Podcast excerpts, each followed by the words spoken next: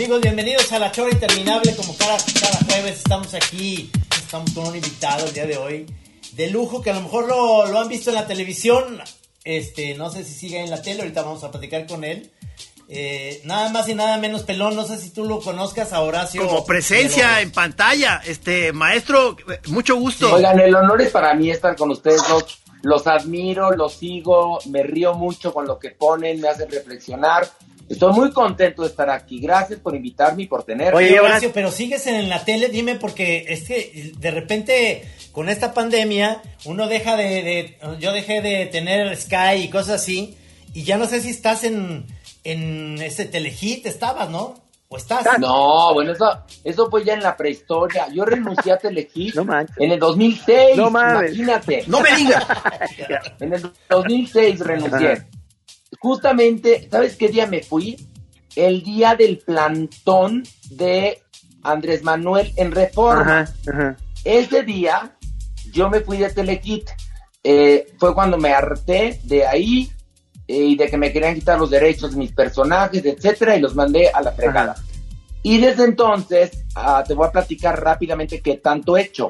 Y me fui a MBS Televisión, hice un programa, un late night llamado Nocturninos. Ah, ya, ya, ya, ese sí lo he visto en YouTube, ya me acordé. Ah, bueno, y ahí mismo me, me, llevé mi concepto de Desde Gallola.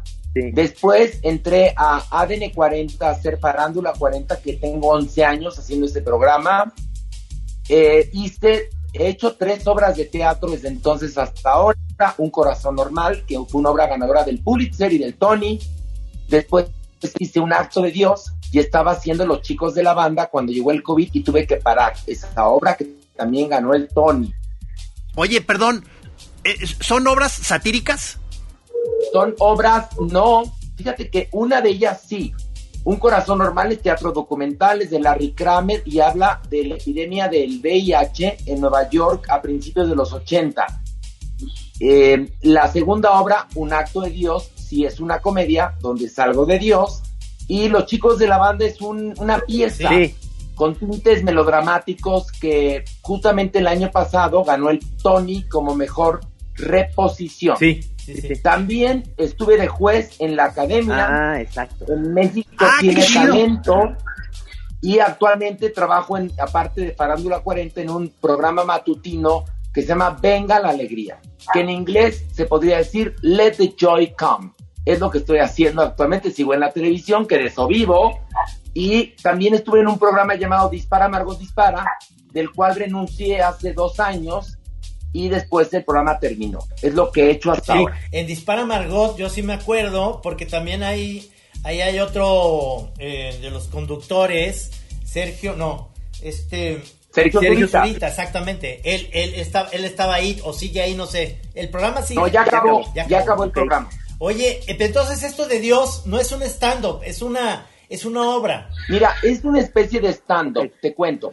La premisa es que Dios baja a la tierra a dar a conocer los nuevos diez mandamientos, porque los diez primeros mandamientos, los que le dio a Moisés en el monte Sinaí, han servido para nada.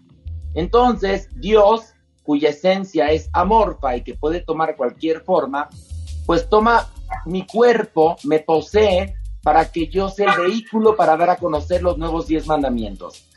Y es el pretexto perfecto para hablar de nuestra sociedad, de la política, del mundo del espectáculo, de psicología, de sexualidad y principalmente de la codependencia que tenemos con Dios los seres humanos. Y esta obra se presentó primero en Nueva York con Jim Parsons, que hacía el papel de Dios, y se ha replicado en muchos países con muchos actores porque es una obra muy divertida, muy profunda, muy fuerte, muy contestataria, que le viene bien a cualquier país que sea producto de las religiones judio-cristianas como es el nuestro. Entonces, compré los derechos, la hice durante dos años y, bueno, eso les cuento. Y bueno, y ahora se va a hacer en streaming el 25 de diciembre. El 25 de diciembre lo, vas a presentar en dónde? Fíjate que se va a hacer desde el Teatro Shola al mundo. O sea, virtual. Sí, es virtual, es streaming. Se puede ver en Australia, en, en, el Congo belga, en cualquier lado. y este y lo que es padre, que esta obra sí podríamos decir que es un stand-up, porque son Dios y dos arcángeles. el arcángel Gabriel y el arcángel Miguel. Y el arcángel Miguel, que es el más contestatario, está entre el público permitiendo que le hagan preguntas a Dios, que es muy divertido, porque este Dios que retrata David Jaberbaum es el Dios del Antiguo Testamento, vengativo, temperamental, egoísta, este, y bueno, ya saben cómo es el Dios del Antiguo Testamento.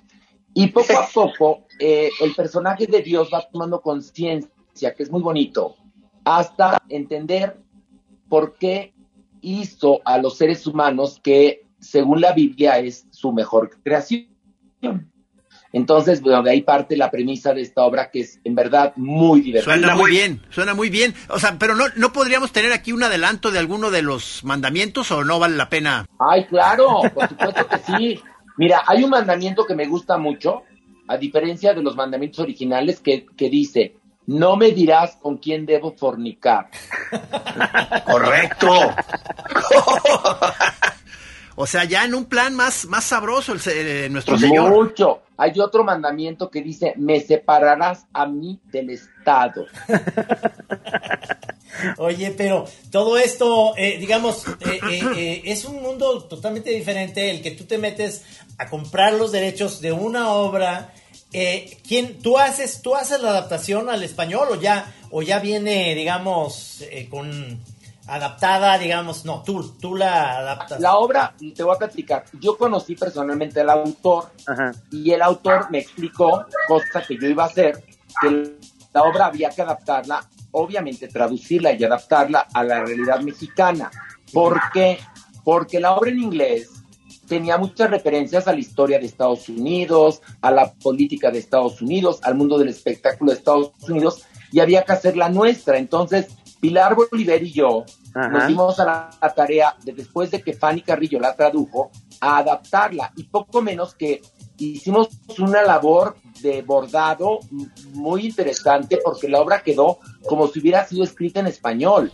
Qué maravilla. Está padrísimo, está padrísimo porque además yo siento que eh, el, el, hecho que te lo haya dado a ti, no o sea, de repente a uno piensa que el primer postor llega y entonces yo te pago los derechos, sino que realmente tiene que estar confiando muchísimo en que el que lo va a hacer tiene la esencia, el humor y las ganas de que esto tenga una repercusión interesante, ¿no? Porque me imagino que puede llegar un Luis de Llano o quien sea, me estoy diciendo cualquier nombre, y lo quiere comprar nomás por, por, por tener, porque la obra se la hace padre, pero no eso siempre garantiza que la obra pueda ser fidedigna, ¿no? O de una manera... Mira, lo que dices es muy cierto, porque el personaje que hace a Dios tiene que tener una personalidad lo suficientemente conocida porque tú le imprimes eh. parte de tu personalidad al personaje y hay que estar entrenado tanto en stand-up como en actuación, como en improvisación y hasta en conducción, porque en verdad es un,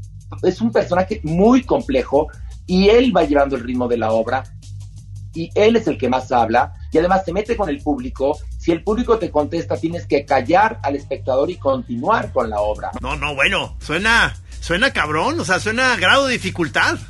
Sí, no, no, no. Yo, si no hubiera estado entrenado haciendo teatro de cabaret mucho tiempo, conduciendo televisión y actuando, hubiera sido imposible que yo hiciera esta obra, hubiera tronado como ejote pero bueno, pues me preparé. Ah, bueno, tuve que aprender hasta cantar, imagínense nada más.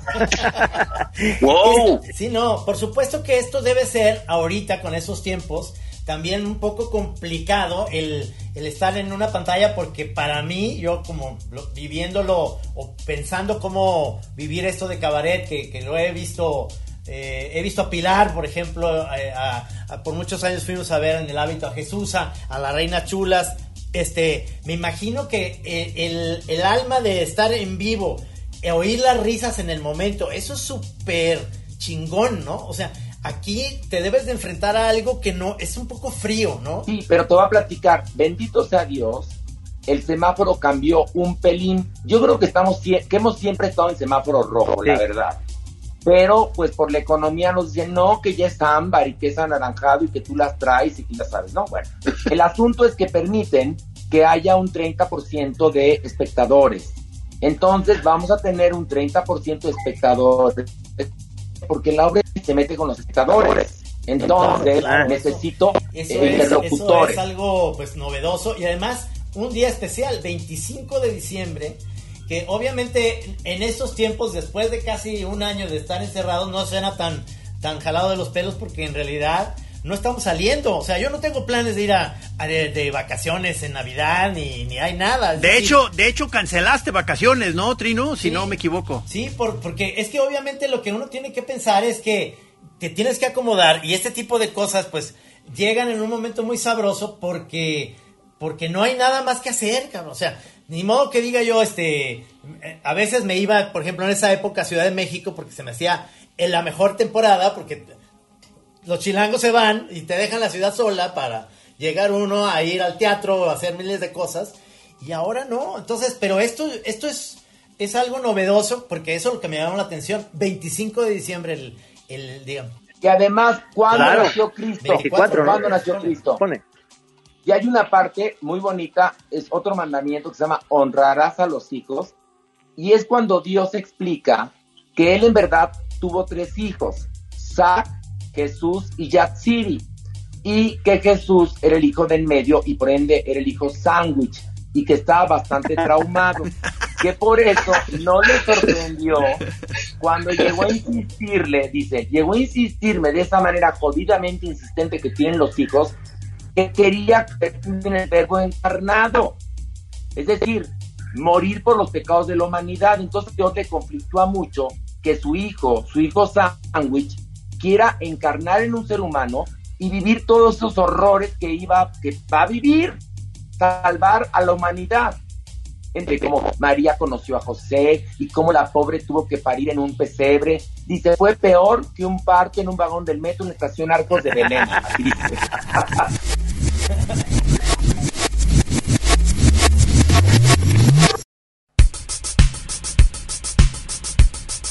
Oye, perdón, pero eh, eh, esto esto es, es una sesión de streaming, ¿verdad? O porque eh, sí, claro, porque la gente tiene que estar en vivo reaccionando, ¿verdad? Bueno, el público del teatro va a estar en vivo reaccionando. La gente en su casa, pues, podrá estar viéndolo en familia, porque además, el 25 de diciembre a mí me parece un día asqueroso. ¿Por qué? Fíjense, analicen conmigo y van a Es difícil, es acuerdo. difícil, es difícil. Ya pasaron los brindis de las oficinas. Ya pasó el intercambio de regalos. Ya pasaron las posadas, si es que va a haber este año. Ya te cayeron los parientes de, de- del, del extranjero o de otro punto de la República Mexicana a tu casa. Ya hubo cena de Navidad. Ya hubo recalentado. Ya estás hasta la madre en este Sí, momento. sí. Ya no hay mayores objetivos en la vida, ya. Y luego, además, no hay estrenos cinematográficos buenos porque los No. cines están vacíos, ni teatro. Entonces, a mí me brincó la fecha 25 de diciembre pensando que era una ocasión perfecta para hacer el streaming. ¿Tú cómo ves, tú cómo ves el futuro en este sentido ahorita que estamos hablando todo eso? Porque en realidad lo que eh, se vino abajo son los conciertos, los espectáculos de teatro, el cine, y es decir, es, es lo que todo mundo queremos en un momento dado hacer, ¿no? Ir al cine. Yo, yo me quedé con muchas ganas, que soy fan de las películas de James Bond, de ver la nueva, que ya la aplazaron y la aplazaron porque tienen billete para hacer eso, porque dicen, no voy a perder mi, mi, mi- quieren que vuelva a ser en una sala. ¿Tú cuándo crees en ese sentido o cómo ves que vaya a hacer el cambio o, o- o- o simplemente tenemos que esperar por una vacuna para tener una vida como normal o ya crees que va a ser otro pedo? Parece más que- fácil entender el Sí. misterio de la Santísima Trinidad que entender la trayectoria dramática de la vacuna. Entonces, yo creo que esto no va a terminar pronto, desafortunadamente. El futuro inmediato de los conciertos, de las obras de teatro, de esto será el streaming. Pero además, no cualquier obra de teatro puede ser susceptible al streaming. Además hay otra cosa, tú no puedes ensayar una obra y luego hacerla en streaming y se acabó, te va a quedar asquerosa. Esta obra, por ejemplo, Un acto de Dios, llega al streaming después de 200 funciones. Es decir, el personaje lo tengo totalmente asimilado. Pero no es, no es enchilame otra. Y No, además no, no. Yo lo voy a hacer, por ejemplo, con cinco cámaras. Eh, además, eh, la obra no tiene cuarta pared, con lo cual puede ser como un show de televisión. Porque me ha tocado ver obras grabadas y, te, y pierdes la mitad del espectáculo vivo que es tan importante. Al igual que los conciertos, los puedes ver, la gente va a los conciertos y los graba completos. pero lo bonito es ir al concierto en vivo. Entonces, hasta que haya vacuna o haya semáforo verde y hayamos desarrollado la inmunidad de manada o como se llame, podrá continuar nuestra vida. Mientras tanto, no, no creo. ¿eh? Oye, perdón, pero en ese sentido, a ti, en lo personal, ¿cómo, cómo te ha ido en la, en la pandemia? O sea, este, eh, te, te, ves como muy energético, entonces me figura que fuiste de esos que no, no, no diste chance al reposo. ¿Cómo estuvo? Te quedaste. A lo mejor se mutió. Oh, Ajá, te me fui por un momento, ¿verdad? Sí, ya. sí. Sí, no, sí, no salió la pregunta está, nada. Vuelve a sí, hacer. es que eh, vi que se estaba colando una llamada y no le puse atención y, y, y, y, se corta, ¿verdad? Qué mal pedo, cabrón. Pero, pero eso es lo que le da al, al, al oyente, este, le transmite el drama de la pandemia, o sea, este tipo de problemas. O sea, eh, claro, por supuesto. No, no te preguntaba, tu, tu, ¿cómo ha sido eh, tu, tu vivencia de la, del encierro, de la pandemia? ¿Han sido muchas etapas dentro de, dentro de la misma pandemia? ¿Cómo, cómo ha sido? Mira, de entrada me volvió a dar ansiedad. Entonces me volví de vuelta consumidor de cafil. Bien hecho. Bien hecho, ¿no? Y que además les cuento, les paso el tip, está escaso el cafil, ¿eh? Entonces, ¡Córranle! volví. Está escaso, se lo juro. Acá, ¿eh? acá en Ajijic, yo vivo en Ajijic, aquí en el lago de Chapala. Eh, hay una comunidad de canadienses y, y, gringos que los tienen muy bien surtidos. Aquí hay un chingo. Favor, no me cuento. Entonces caí en el tafil de nuevo. Luego, por otro lado, empieza esta paranoia espeluznante que no sabes qué es peor, si la pandemia o el miedo. Y claro. a mí, por suerte, me cayó el trabajo en el morning show en Venga la Alegría.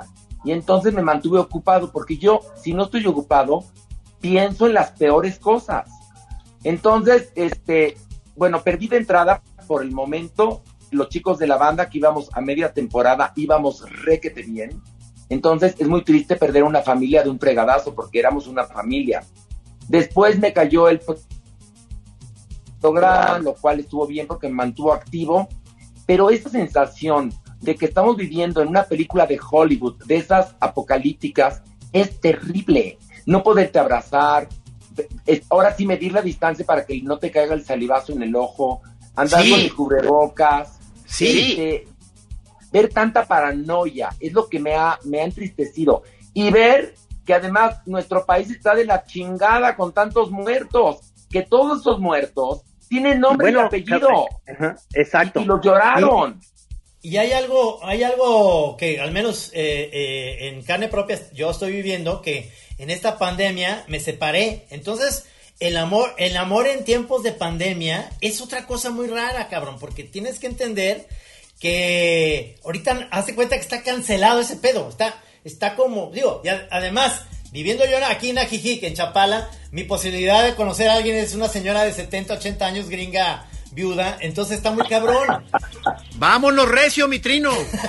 entonces, ¿cómo? Yo, yo, me pongo a pensar, tú en esto fuiste un empresario, le, le invertiste a esta obra, o sea, le, te costó una lana, y yo me imagino que eso debe ser muy cabrón para, como empresario, para poder eh, materializar, digo, pues tiene, ya pagaste, exactamente, pagas una lana por eso, ¿no? Me imagino. Sí, entonces pagas una lana, pero te voy a contar la parte buena. Es que, por ejemplo, con el acto de Dios, que yo la obra la había comprado y la tuve durante dos años, al momento de que la quiero volver a hacer, eh, entro en contacto con el autor y entonces me dice, únicamente págame el 7% de lo que entre, entonces ya no hubo que pagar derechos, con ah, lo cual me alivianó. Y luego, como esto va a ser un mix entre televisión y teatro, y tengo mucha gente de televisión, porque yo trabajo en televisión, he logrado bajar los precios, más no la calidad, para no invertir tanto y que la obra quede de primer nivel. Es decir, la, la obra ya, la producción ya estaba montada, ya estaba pagada, entonces nada más hay que sacar de la bodega eh, los paneles y la escenografía, el vestuario está, es decir, está mucho del trabajo ya hecho. Obviamente cuesta un dinero, por supuesto, porque es una especie de estreno, pero ya por suerte, eh, con lo que la obra había ganado, se puede subvencionar bastante bien. Pero sí es un, es un, es un volado. Lo que tiene bueno es que el acceso cuesta 100, 170 pesos, o sea, no es caro, y con un acceso sí. lo puede ver toda una familia. y se compra a través de Ticketmaster Live. Entonces, la globalización o el, el, que tú ya puedas llegar a todo el mundo hace que tu, tu boleto baje de precio y que una familia que antes para poder ir al teatro hubieran gastado 500 pesos por cabeza, más estacionamiento, palomitas, etcétera, aquí por 170 pesos o 180 pesos, 200 pesos, lo puede ver toda la familia sin salir de casa. Claro. Y respecto a, tu, oye, a tu pérdida amorosa, no eres el único, ¿eh? Muchos, muchos hemos perdido romances, porque la, el ser humano no está diseñado para convivir 24 horas al día. no, no. Por eso existe, por eso existe la masturbación. Sí, hombre, déjenos solos. Con la puñeta somos felices. Porque, porque una de las cosas que yo eh, eh, veo por de tu trayectoria, y, y, te lo digo porque muchas de las cosas las he visto en YouTube, o porque me salen en la historia, porque, porque veo muchas de las cosas que estabas haciendo y cuando eras juez. Y yo te quiero preguntar algo que debe ser muy difícil para ti, que de repente estás en estos programas que eres juez, y, y cómo haces para manejar que de repente no, te, no le caes bien a alguien y te lo está diciendo ahí. O sea, hay muchos momentos en los programas que he visto yo que son incómodos, que son, como dicen los gringos, awkward, ¿no? Ahí que, sí. ¿Cómo, cómo manejas eso? Te voy a platicar algo. Yo vengo de una familia donde arriba de mí habían dos hombres dos hombres absolutamente heterosexuales y yo el tercero y salgo gay. Entonces, ahí aprendí que eran violentos y abusivos como son todos los claro, bullying, bullying. Había bullying. Entonces, y luego además iba en escuela de puros hombres y si yo me dejaba, me fregaban. Entonces, no sé por qué, pero aprendí a defenderme desde muy chiquito. Y cuando alguien intenta pasarse en un reality show y te mienta la madre y te... Yo digo, si no tuviste tú la educación de callar tu comentario, porque además, eh, uno es, mis, son, mis opiniones son mis opiniones, no es debate. Si a mí no me gustó cómo cantó alguien, no es debate, punto. podemos debatir sobre otras cosas, pero no sobre mi opinión respecto a un cantante. Y entonces cuando se me pone punk algún, alguna contraparte, pues no me dejo. Porque mira, la verdad es que como queda para la posteridad, mejor quedar como agresivo que como pendejo. Oye, pero mucho de lo, o sea, mucho de lo que has hecho en, televisión ha, sido cuestiones como de comentarios sobre, sobre programas y sobre canciones y sobre películas, ¿no? O sea, este, reseñas y crítica, ¿no? Sí, hago un programa que se llama Parando la Cuenta, que es de cultura pop, que desafortunadamente después de 11 años va a terminar el 19 de diciembre pero ese programa es el único que existe en la televisión donde se habla de series, películas, programas, libros, discos, eh, conciertos, de todo. Y todo además lo vemos. Con lo cual yo me echo unas 20 horas nalga a la semana viendo películas y series. Muchas de ellas no tienes idea, unos horrores y otras maravillosas. Yo estoy, yo, estoy en un podcast. Tú entraste a eso, Beatrino. Sí, para Netflix estoy con Luis Pablo Bodegari y con Mariana Linares. Y de repente, pues, eh, Netflix nos pone muchísimo a, Ryan Murphy, ¿no? Eh, eh, que ahorita es como el gran éxito en Netflix porque serie que toca lo hace bien. O sea, la enfermera Ratchet, no sé si la viste, pero a mí me, me encantó. Pero ¿sabes qué? Luego también hace cursilerías como Hollywood, que es una cursilería. Sí, sí, a eso iba. Un poquito iba a eso, que, que no es... Ah, la quería ver. Es muy buena. Es, a mí se me hace que tienes que verla es, es cursilona, pero tiene toda una estética que eh, lo, cuida muy bien. Ahora tengo muchas ganas de ver The Prom, que es con Meryl Streep, la nueva. Fíjate que a mí, te voy a platicar, a James Corden, no sé por qué, pero James Corden que está en la película es una percepción mía, me caga la madre. No sé y no es debate, como dices. ¿Qué? Y como dices, y no es debate. Exactamente. Entonces, ¿sabes qué pasa con mi Ryan Murphy? Que luego le gana lo cursi. Luego es cursi. Por ejemplo, me gusta mucho todo lo que hizo en American Horror Story. Sí, sí. O American Crime Story. Me gusta mucho. Me gustó mucho una serie que hizo Feud sobre la rivalidad entre John Crawford y Betty Davis. Ah, buenísimo. Ah, no. Pero luego, por ejemplo, vi Hollywood y dije, ay, vi la versión que hizo de los chicos de Ah, la sí, banda. eso te iba a decir, porque sale ahí también este eh, Jim Parsons, sí, exactamente. No estaba mal, vi más dos episodios, pero no estaba mal. No sé cómo se pone realmente. No, no, la, No, la no. obra, que es la, la obra que estaba haciendo yo, que la hizo, él hizo el remake en cine, Ajá. le quedó cursi, porque a lo cursi. Yo lo prefiero cuando es más escatológico y gore. Me gustó Rachel muchísimo, Sí, sí. pero sí es el consentido. Ahora, prefiero mil veces más a Ryan Murphy, que lo consienta Netflix, a Manolo Caro, ¿sí me entiendes? o sea, ¿Cuáles? ¿Cuáles son las de Caro? ¿Cuáles son las de Eh, Caro? Esta, estas no- eh, medias, medias novelas de, de con Cecilia Suárez, este, mira, la, Exactamente, la la Casa casa- de las Flores, por ejemplo. Ah, ya, ya, ya. Mira, en la Casa de los Flores empezó bien y creo que la segunda, tem- cuando ya no está Verónica Castro, pues como que se le viene abajo. No he visto las otras. es que en eso me, me hace mucho... eh, eh, me- concuerdo porque cuando Carlos, eh, tu, tu asistente, se contactó conmigo, le dije, oye, y, y Horacio quiere hablar con nosotros porque en... Habló pestes de la película del Santos. No me gustó. ¿eh? ¿No te gustó? No, ya te nos gustó, queda no, clarísimo. queda clarísimo. Y no es debate. No es debate. Debate, Entonces, ¿no? este, entonces, dijeron que, que querías este, salir en la chora y dijimos, a lo mejor quiere explayarse y, y decirnos ya cara a cara nuestras porquerías. que Dijimos, está bien, está Es bien. una cosa, les voy a decir algo, ¿eh? Yo no dejo de ser fan de ustedes de toda la vida, pero la película, bueno, ustedes a la distancia me dirán lo que quieran, pero yo, a mí no me gustó nada, nada, nada. Me, me pareció que era una muy buena idea que a la larga no se logró concretar. Sí, sí, sí. sí es sí, mi opinión, ¿eh? Sí, Bueno, sí, sí, no, no, no, no, este, a- a- así nos ha pasado a lo largo de, digo, desde que salió y, y ya cuando fue pasando el tiempo, este, nos hemos ido enfrentando a muchas opiniones muy diversas, incluso entre nosotros ha habido muchas discusiones, cosas que a unos les gustan y otros no, Eh, eh, de pronto pues, se pone uno más clavado, quizá a medida que pasa el tiempo ya le empiezas a ver más huecos, este, luego le aprecias cosas que, que quizá no habías apreciado, no sé, va uno dando tumbos, es, o sea, para mí fue una experiencia muy nueva. Les voy a platicar una cosa que yo aprendí de muy temprana edad en esto. Y eso lo aprendí haciendo una obra de teatro llamada Picasso en Café París, que hablaba de un encuentro entre Pablo Picasso y Albert Einstein de jóvenes en París, encuentro que nunca ocurrió. Pero esta obra la escribió Steve Martin y trataba de que la ciencia debatía con el arte. Había un punto en el cual un personaje entraba con un retrato que había hecho Picasso y todos los de la taberna opinaban algo. El único que, al único que se le revelaba el siglo XX ante sus ojos era Albert Einstein. Y decía, ¿cuántas opiniones puede haber en el mundo?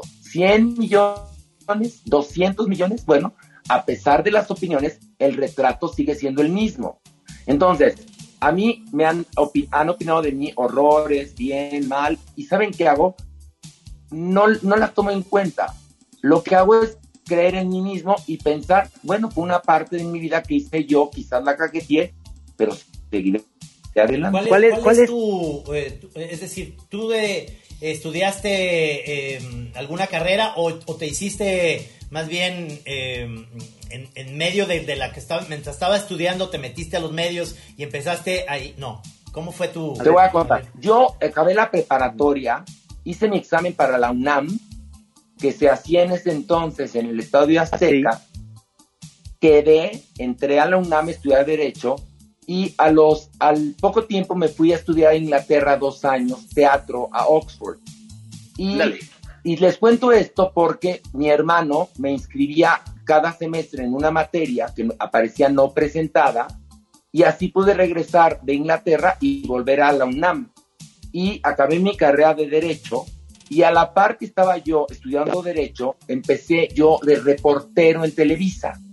Y así Órale. comenzó mi carrera. Tengo, una, tengo, digamos, dos carreras o, digamos, una carrera eh, de Derecho y estudios de teatro y, bueno, pues otra carrera como periodista, comunicador o como, como lo que me quieran llamar ustedes. Ajá. No, no, es. No, no, es- ¿cuán- ¿Cuántos años tienes, Horacio? ¿Eres de, ¿Eres de nuestra generación? 50. Ah, no, Ah, estás pues, machado. ah, pues, Estás ma- Estás más sí, chavo. Digo, yo tengo 59, tú tienes 57, 50, ¿no? Pues sí, estás, estás más chavo. Ahí, ahí sí realmente me doy cuenta. Quinto, somos del quinto piso, nada más. Sí, sí, Sí. Sí, ya, ya sí, eres sí. de los nuestros. Sí, Sí, ya, sí. somos del quinto piso. Y tienes, y tienes como, en este sentido, proyectos eh, tienes un proyecto que dices, todavía no he hecho esta chingada, ya, ya hiciste lo que te gusta, te gusta hacer esta obra de Dios, yo creo que está, está padrísimo, hay que verla y ahorita al final nos dices cómo pagar la, el boleto y demás, pero ¿tienes algún, algún proyecto que digas tú, yo quisiera hacer una serie, yo quisiera ser un director o, eso te vale madre, más bien lo que quieres hacer es algo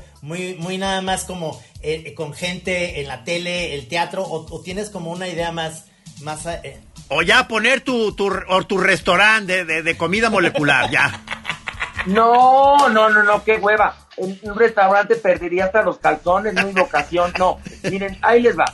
¿Qué quiero de entrada? Bueno, cuando vuelva el semáforo verde, continuar con los chicos de la banda y después montar otra obra del mismo autor, Eddie Jaberbaum, el de Un Acto de Dios, que se llama El Diablo lo sabe mejor, que es ahora el Diablo hablando de los círculos del infierno de Dante de la Divina Comedia, que es una gozada de obra, en verdad. ¿Ah, sí? cuando la estaba leyendo. Una gozada de obra. Quiero, quiero continuar comparando la 40, lo vamos a hacer yo creo que por internet, y la verdad es que no me gustaría ni hacer series ni dirigir porque, porque de entrada todavía las series en nuestro país no acaban de, encontrar la fórmula porque todavía siguen siendo telenovelas. Sí, hay algo ahí que no nos hemos en México. no nos hemos quitado ese, ¿verdad? Ese no. Eh, eh, sí, sí, sí, O sea, ¿cuánto daño hicieron en nuestro país las telenovelas? En serio, todo lo bueno en telenovela, qué hueva, no saben ni distinguir los géneros ni los formatos ni los tonos. Entonces, no, no, que no me gustaría hacer una serie ni de drogas.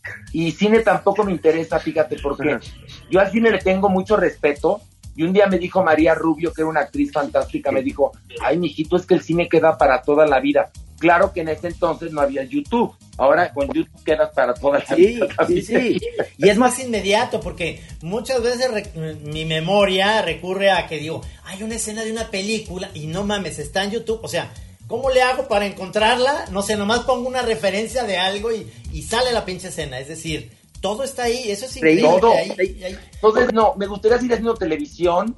También me gustaría volver a la radio. Fíjate, la radio me, me chifla tengo ganas de volver a la radio, lo que pasa es que no se ha abierto ninguna puerta. Y, y pues seguir vivo ya con esta pandemia, mira, ya con que estamos como que comamos tres veces al día y podamos vivir. Ese es un buen proyecto, respirar, respirar un poco, comer. Sí, en serio, te lo juro por Dios, ya con esta pandemia, que yo sí creo que es que la época, ya empezamos el ahora sí que, como ya va a empezar el Guadalupe Reyes, también ya va a empezar la, el apocalipsis. ¿Tú, que, ¿Tú qué tan riguroso estás con las medidas sanitarias? ¿Tú, eh, ¿Has sido de los muy clavados y encerrado y eso o, o, no? No, nunca guardé cuarentena porque tenía que salir a trabajar. Y tengo la mala costumbre de comer tres veces al día. Entonces, ¡Mala! Este, entonces tenía que salir a trabajar, querido. Y bueno, pues sí, sana distancia. Tengo una mamá que es grupo de riesgo porque es no de tercera edad, de cuarta edad. Y entonces, bueno, yo me encargo de ella y bueno, a, distancia llevo su casa, la voy a ver porque si no se deprime. Entonces, ahí pues no he tenido el cuidado de no ir a verla, pero prefiero verla para que no se deprima y que todo esté bien en su casa. He salido a trabajar, este, me gusta salir a la calle, uso el cubrebocas, este, las manos ya las tengo de anciano porque me pongo gel todo el día. Uf, eso está muy cabrón. Este, ¿qué, los bares, ¿qué, ¿qué, tal eres de bares y restaurantes? Este... Sí, ese ¿qué, vicio tienes? ¿Te gusta el alcohol o eres más bien de esos que...? me gusta el alcohol, el tequilita o el mezcal, pero ah, no, soy, no soy de beber muy seguido. Mi vicio es fumo, me gusta fumar desafortunadamente pero me sabe delicioso y sabes que no pienso de dejarlo, ¿eh? No, bueno, es, que, A lo mejor el fumar me ha evitado que me diera COVID. Eso dicen, ¿verdad? Que hay una Hay una hay una de las teorías, ¿verdad? Sí, sí. Una de las teorías dice que a los fumadores el COVID no nos afecta, pero hay otra que dice que te, va peor si fumas. Pero ahorita que hay pandemia, tensión y todo, yo sí le entro al cigarrito y me, medio me tranquiliza pero también lo contrarresto comiendo sano. Y Eres muy sano, eso y me doy cuenta que sí, estás en forma, te cuidas, te quieres, pues, estás bien. Y eso, eso también ayuda muchísimo mentalmente estar en esta... Es que muchos, eh, muchos eh, de nuestros amigos que perdieron, yo me estoy dando cuenta, por ejemplo, Gis y yo estamos haciendo este tipo de cosas ahora porque la onda de las caricaturas en los periódicos pues cada vez es, se está desapareciendo, ¿no? Los periódicos se adelgazan, los, los periodistas se engordan, pero, pero ya no hay la oportunidad de, de, volver a hacer esa tira cómica en la que antes pues agarrabas el periódico y leías, ahora ya todo está en esta chingadera que es el teléfono y ahí ves todo y regalas ahora tu material, es decir, las caricaturas y todo lo que yo publico. Sí estoy en un periódico, Gis también está en otro, pero ya no es esa bonanza de antes. Entonces estamos haciendo este tipo de cosas como eh, La Chora Interminable desde hace ya 11 años en radio, haciendo La Chora TV en YouTube. Y, proyectos que no tienen nada que ver con, lo que en la esencia somos. Estar en un escritorio aquí, dibujar, mandarle la caricatura y ya. Bueno, pero hay una en los jams. Perdón. No, no, que eh, la cosa que estaría relacionada todavía con la dibujada son los jams moneros, en donde en donde ahí nos ponemos a dibujar enfrente de un público y, ahorita con el streaming se, se tiene su lado interesante, ¿no, Trino? Porque es este, ponemos la camarita aquí mismo en el escritorio y estamos conversando entre nosotros ahí en el Zoom y hay gente ahí viendo mientras dibujamos o hacemos una especie de taller ahí en vivo, que tiene lo suyo. Y nos pues. manda a la gente, dibújanos la tetona, dibuja no sé qué, y lo hacemos. Y es como, a la gente le gusta eso, ver que dibujes, ¿me entiendes? Es algo raro. Pero a ver, ibas a decir. Pero saben otra cosa, que los caricaturistas que los necesitamos más que nunca, porque ah, ustedes logran, los necesitamos más que nunca y en este momento lo doble, porque ustedes logran con un dibujo sintetizar un problemón, denunciar, eh, comunicar, eh, quejarse, es decir, lo logran a través de un dibujo. Y esto es necesario. Y no únicamente tiene que ir en, una, en un periódico, porque como bien lo dicen, los periódicos están a la baja, pero se puede hacer, aunque se regale el trabajo de un principio, a través de redes, de ciertas maneras, y después monetizar. Pero los, son muy necesarios los críticos, y la crítica es encabezada por los dibujantes, perdón que se lo diga, porque eso lo puede entender cualquiera, damas y caballeros. escuchen esas palabras, señores, escuchen eso. Oh,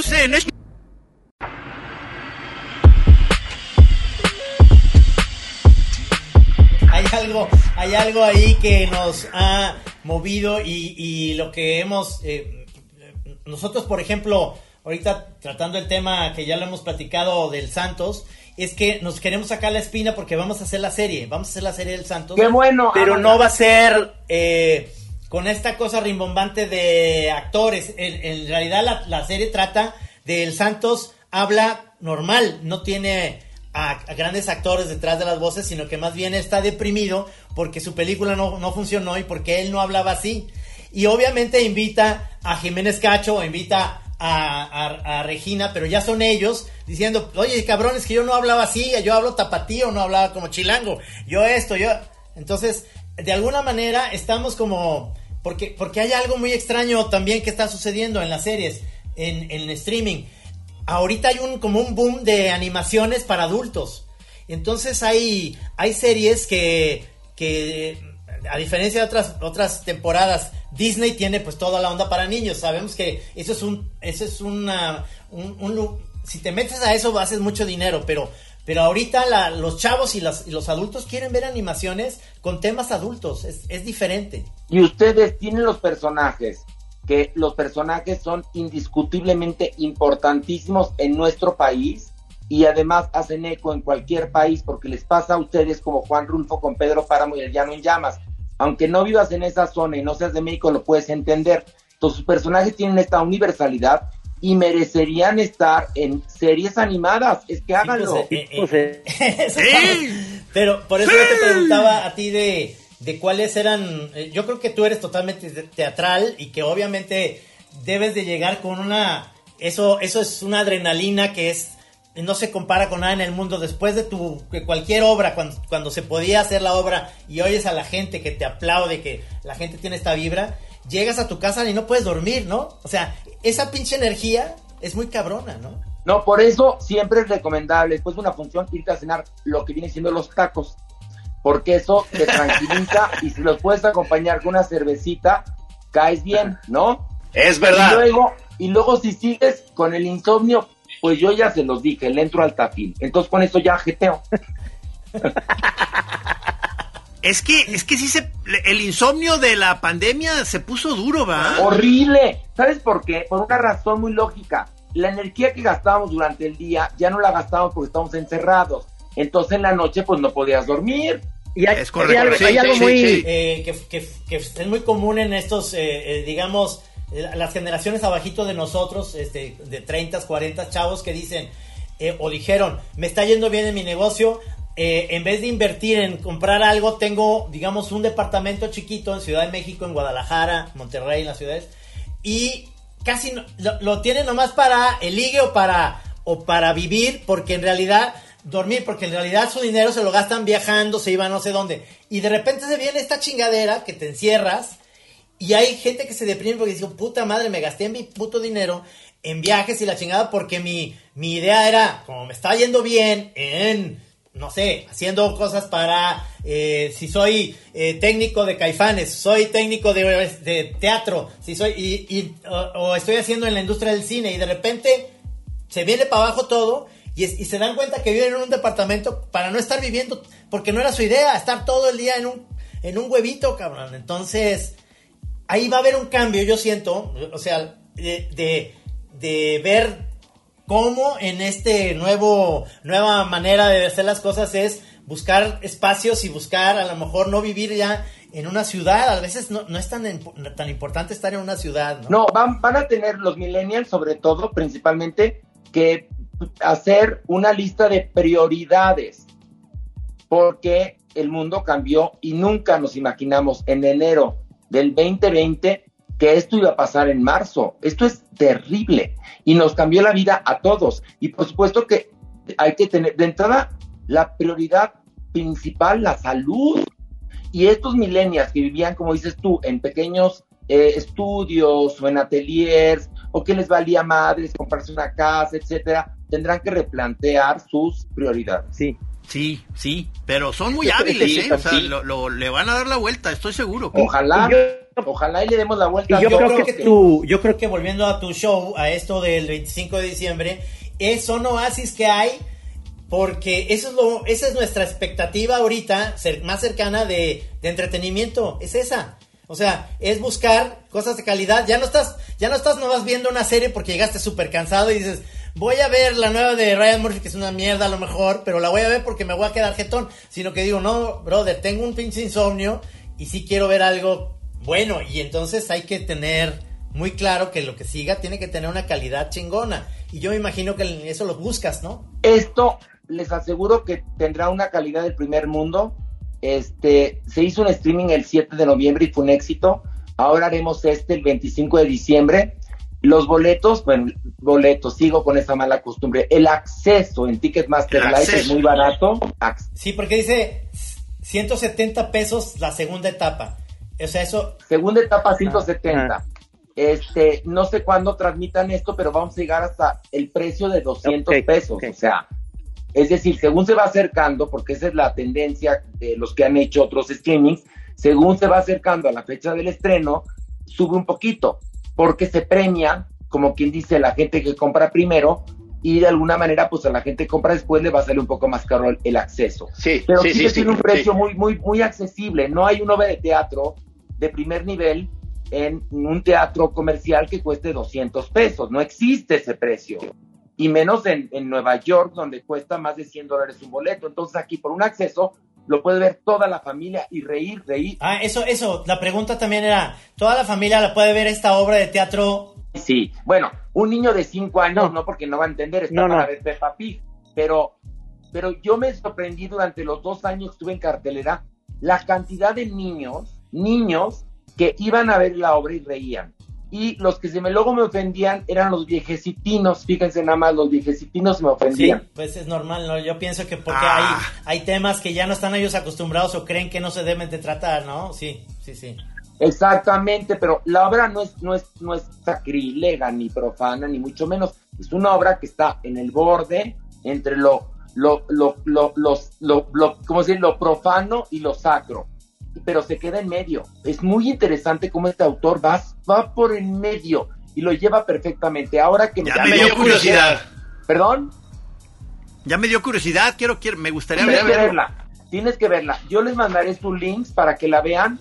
Este, les va a gustar porque más el texto es muy interesante, es muy profundo y a la vez muy, muy negro, muy de, de, de, de es de cuestión además, que es muy padre, porque conocemos siempre la, la visión de los seres humanos respecto a Dios, pero aquí también es qué piensa Dios de los seres humanos, de que le piden todo, que lo nombran hasta en el sexo, y él escucha todo. Claro, claro. No, y está muy bien porque es, mira, ya vi que es viernes, viernes, 8 de la noche, es el 25, o sea, es un, un, un buen día, además estás medio ya después de la cena navideña de que te peleaste con los tíos y con los y, y, que dicen bueno, además las, las cenas navideñas van a ser chiquitas o sea no va a haber tanto pleito como en otras navidades porque no, no pero además la cena es del 24 y esto es de 25 que lo que hace la gente es el recalentado sí. ya a las 8 de la noche ya ya están hartos de todo mundo está buenísimo. Está buenísimo. No, hombre, te puedes, te puedes organizar una muy buena sesión, como dices ahí en, en, en, en casa, con las mejores viandas este, posibles y con toda la banda ahí, sí, claro. Burbuja. Y además vamos a tener, antes de la obra, una entrevista con el autor David Jaberbaum, que habla de muchas cosas y de cómo nos conocimos y todo esto, para darle tiempo a la gente que ingrese, sí. porque a veces que, sí. que, el link y que el, el, sonido, y entonces hay gente pues que se le hace bolas el engrudo con esto de la tecnología. Entonces, para que tengan tiempo de acomodarse, sentarse, la obra empieza, bueno, la transmisión empieza a 8 de la noche, pero la obra... Una, una pregunta, como decías tú que lo hacías en vivo en un teatro, ¿va a haber posibilidad de que gente lo pueda ir a ver en vivo o es no? No, no, no, no, no. serán invitados, invitados, nada más, porque, ah. porque, no, no, porque te voy a platicar, el Teatro Shola está junto a un eh, hospital ah, COVID. Ok. Entonces, eh, no hay acceso más que para eventos privados claro. y con toda la sana distancia, arco sanitizador, entonces van a ser amigos para que a mí no me ya. culpen de que se enfermó un, un, un, desconocido. Más vale que me miente la madre un conocido a un desconocido. Sí, sí, sí. Oye, sí, exacto, pues, exacto. Se nos fue el tiempo, muchísimas gracias, qué padre. Ay, un este, placer. Qué buena, qué buena onda Maestro. conocerte ahora sí por primera vez. Este, Igualmente, igualmente. Les claro voy a mandar sí. a ambos Sí. su link para Sí. que vean la obra 25 y luego me, me dicen gustó. Si les cagó también, díganme lo que quieran, no aguanto más. No es debate. No es debate, me cagó y punto. No, no, yo creo que, yo creo que está chingón. Oye, pues qué chido, ojalá esta sea la primera de varias que, que estés aquí en la Chora y luego hagamos una Chora TV, porque también para YouTube sería bueno tenerte, platicar. conmigo para lo que A lo mejor ya, ya después de ver la obra, hacer un cotorreo sobre eso y de otras cosas, ¿no? Ándale, me encanta la idea. Bueno, Me Me parece parece muy bien. mando abrazo. Muchísimo, Muchas muchísimo gracias. gusto. muchas gracias. Muchísimo, muchísimo gusto. Muchas gracias, fue un placer para mí estar aquí. No. Gracias. Gracias, Horacio. Un placer, Este, maestro. A nuestro productor, Rudy Almeida, muchísimas gracias. Aquí nos vemos. Yo creo que nos vemos ahora sí. Hasta el año Gracias, que entra Rudy. nos vamos a ver. A todos los de la Chora Interminable les mandamos un abrazo navideño. Feliz año. Y que el año que entra no sea tan jodido como el 2020. Ojalá sea... Sí, ya, ya basta. Que ya no esté de la... Oye, te digo una cosa, Sí. si es peor, yo me voy del mundo, ¿eh? Ya, no, peor no puede estar, ya. Sí, sí. Nomás un fonazo y ya, pero ya, punto. Este, y. y eh, Como Michael Jackson, mi cóctel de Propofol y besitos, bye, ya. besos, bye. Choreros, coman bien, coman bien, chupen, no se atasquen, pero sí vaya, agárrenla hasta el año nuevo. O sea, muy, muy buenas, muy buenas tardes. Y el 25, el 25 de diciembre Ok, nos vemos gracias. en la obra Horacio. Ahí nos gracias. vemos todos ahí en el stream. Adiós. Órale, gracias.